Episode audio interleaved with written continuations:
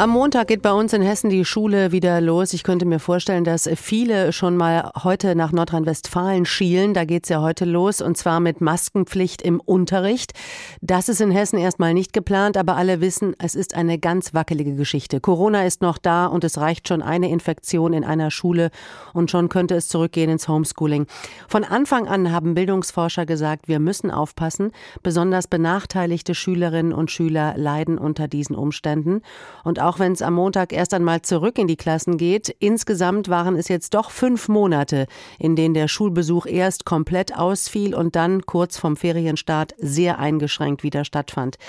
Ich habe mit Professor Kai Marz gesprochen. Er ist geschäftsführender Direktor des Leibniz-Instituts für Bildungsforschung. Meine erste Frage war, diese Zeit von Mitte März bis Mitte August, das ist eigentlich nicht viel, aber gibt es denn schon Daten dazu, inwieweit die sozial benachteiligten Kinder und junge Menschen dabei auf der Strecke geblieben sind?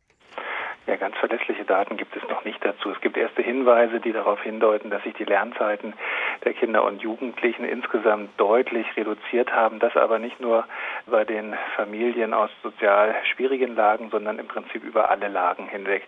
Es ist aber davon auszugehen, dass die Leistungsrückstände jetzt zum Schuljahresbeginn größer sind als vor dem Lockdown.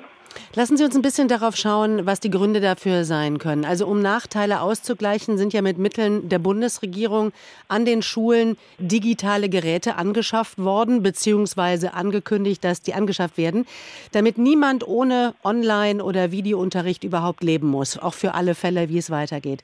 Reicht das denn schon aus, um den benachteiligten Schülern wirklich zu helfen?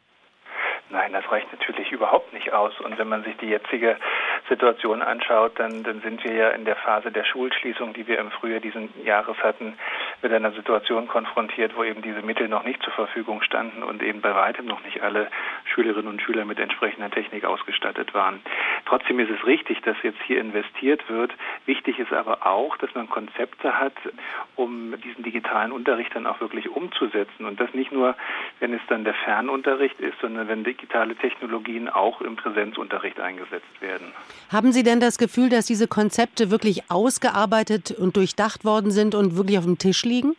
Nein, das sind sie meines Erachtens zum jetzigen Zeitpunkt noch nicht. Das wäre auch eine Überforderung des Systems. Wenn man sich vorstellt, dass die Schulen, die Schulleitung, die Lehrkräfte, aber auch die Kultusministerien ja mit dieser Situation völlig überfordert waren. Niemand war darauf vorbereitet. Dann hat man viel Zeit in den letzten Monaten darin investiert, überhaupt Angebote für die Schülerinnen und Schüler zu machen.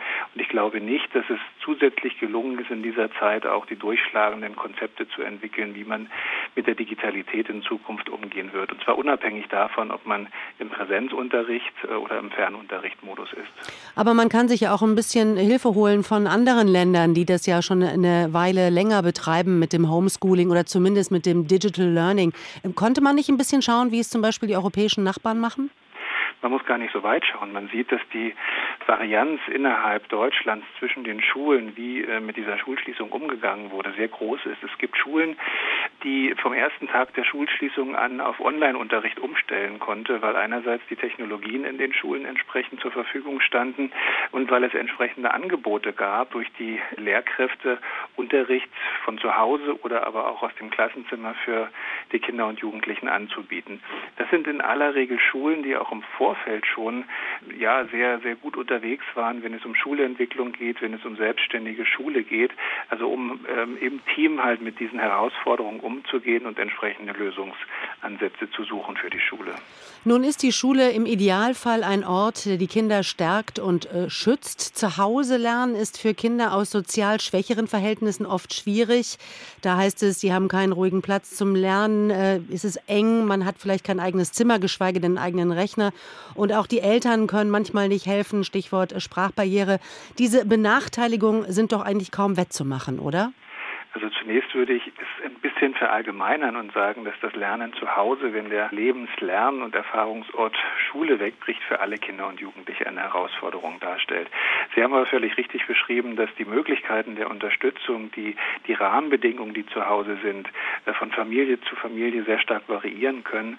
Und wir wissen aus der Forschung, dass Ungleichheiten, die in der Schule sichtbar werden, halt nicht ausschließlich in der Schule entstehen, sondern zu großen Teilen auch außerhalb der Schule. Und deshalb ist davon auszugehen, dass die Leistungsspreizungen in den verschiedenen Fächern zwischen Kindern unterschiedlicher sozialer Herkunft jetzt zum Beginn der Ferien größer sind als am Ende der Halbjahresferien im letzten Schuljahr.